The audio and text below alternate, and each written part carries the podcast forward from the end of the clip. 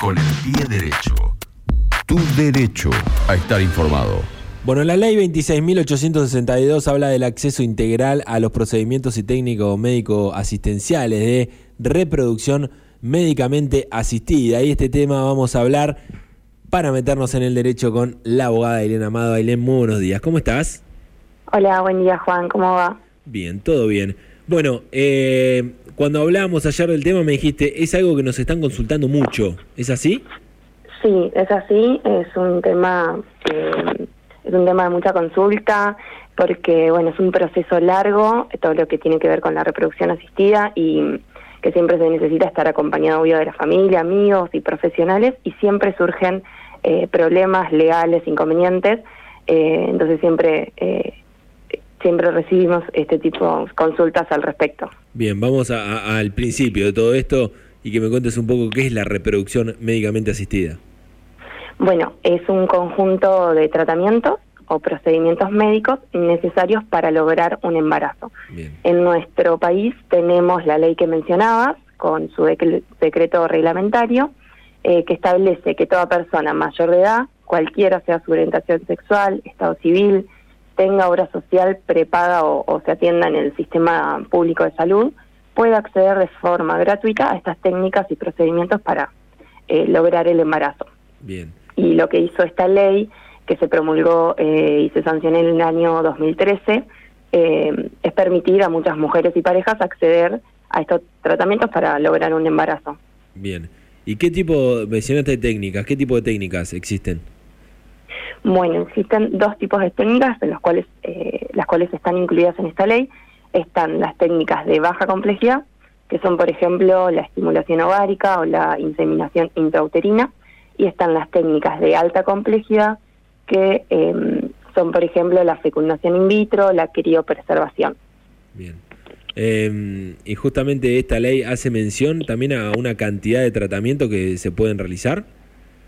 Sí, eh, hace mención eh, y establece que se van a poder hacer un, eh, cuatro tratamientos anuales de baja complejidad, siempre se comienza eh, por los tratamientos de baja complejidad, y establece también que se van a poder realizar tres, tres tratamientos de alta complejidad con un periodo de tres meses entre cada uno de ellos. Y en la práctica hay muchos inconvenientes con respecto a la cantidad de tratamientos que puede hacerse una mujer. Está buena esta pregunta por eso. Eh, la ley plantea que, como dije, son cuatro anuales de baja complejidad y tres de alta complejidad. Pero eh, en la redacción de la ley no aclara, cuando nombra a los de baja complejidad, no aclara que son anuales. Entonces, las obras sociales entienden que son de por vida, hacen su propia interpretación, digamos. Ah. Eh, como no aclara que son anuales, entienden que es de por vida y rechazan muchos tratamientos. O sea, las mujeres cumplen los tres tratamientos, no tuvieron, eh, no pudieron conseguir un embarazo y eh, rechazan los siguientes. Con lo cual, esto es eh, de mucha consulta, se hacen muchos amparos de salud por este tema y bueno, los jueces han entendido que son tratamientos anuales y no de por vida como entienden las obras sociales. Ah, Pero de todas maneras, las obras sociales eh, en muchas ocasiones siguen rechazando. Claro, y esperan que se llegue a esa instancia legal, digamos, para cumplirlo. Exacto, sí. Bien, me hablabas de, edad a partir de los 18 años y hay una edad límite para poder hacer este tratamiento de fertilización asistida. Sí, eh, hasta los 44 años de edad con óvulos propios y hasta los 51 con eh, óvulos donados. Ok. Eh, y me hiciste mención a las obras sociales. ¿Cubren el tratamiento las obras sociales? Sí, sí, sí. Eh, deben cubrir un 100%, eh, tanto las obras sociales como las entidades de medicina prepaga.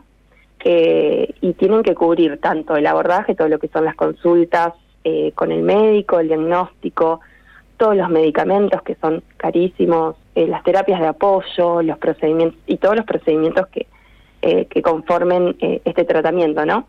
Y también tienen que cubrir el 100% de la criopreservación de embriones. Bien.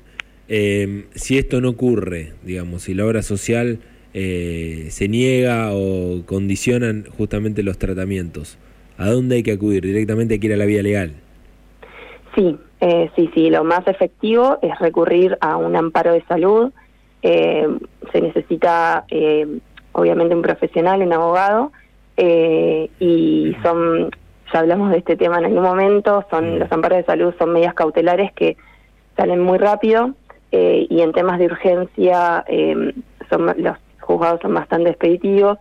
Eh, también se puede recurrir a la Superintendencia de Servicios de Salud a iniciar el reclamo y en el caso de las prepagas eh, se puede ir también a defensa del consumidor. Ok. O sea, tenemos acá una ley que eh, le da facilidades, digamos, que da fex- eh, facilidades para esta reproducción asistida, que eh, tiene muchas, digamos, eh, ventajas para poder aprovechar y que en, en caso de que aparezcan trabas en el camino desde lo legal, la posibilidad también de resolverlos eh, y rápido, ¿no? Sí, sí, sí. Siempre va a haber en todas las leyes y en esta incluida interpretaciones distintas. Claro. Eh, y en esta en este caso hay dos partes también, está la obra social de una parte y, y- y las mujeres o parejas de la otra, así que siempre va a haber algún aspecto en que no estén de acuerdo y, eh, y se puede solucionar eh, mediante lo legal, con asesoramiento y estando informado.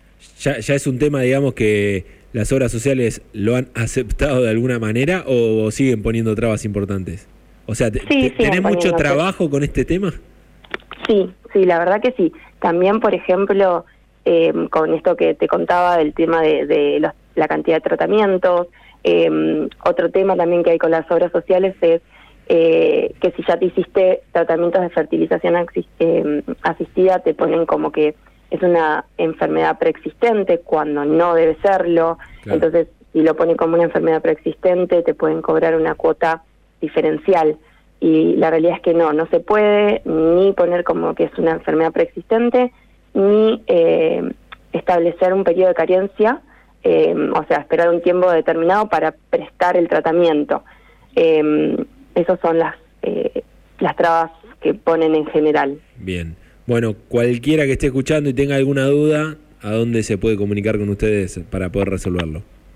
Bueno, se pueden comunicar al teléfono de nuestro estudio 1564-3801 o a través de la página aboga.com.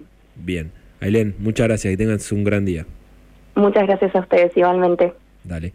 Eh, bueno, pasaba justamente la abogada Elena Amado hablando en esta oportunidad de lo que tiene que ver con esta ley 26.862 del acceso integral a los procedimientos y técnicas médico-asistenciales de reproducción de médicamente asistida. Así que en un ratito nada más, si te perdiste algo, está disponible en estacionk2.com y también en nuestro eh, canal de Spotify.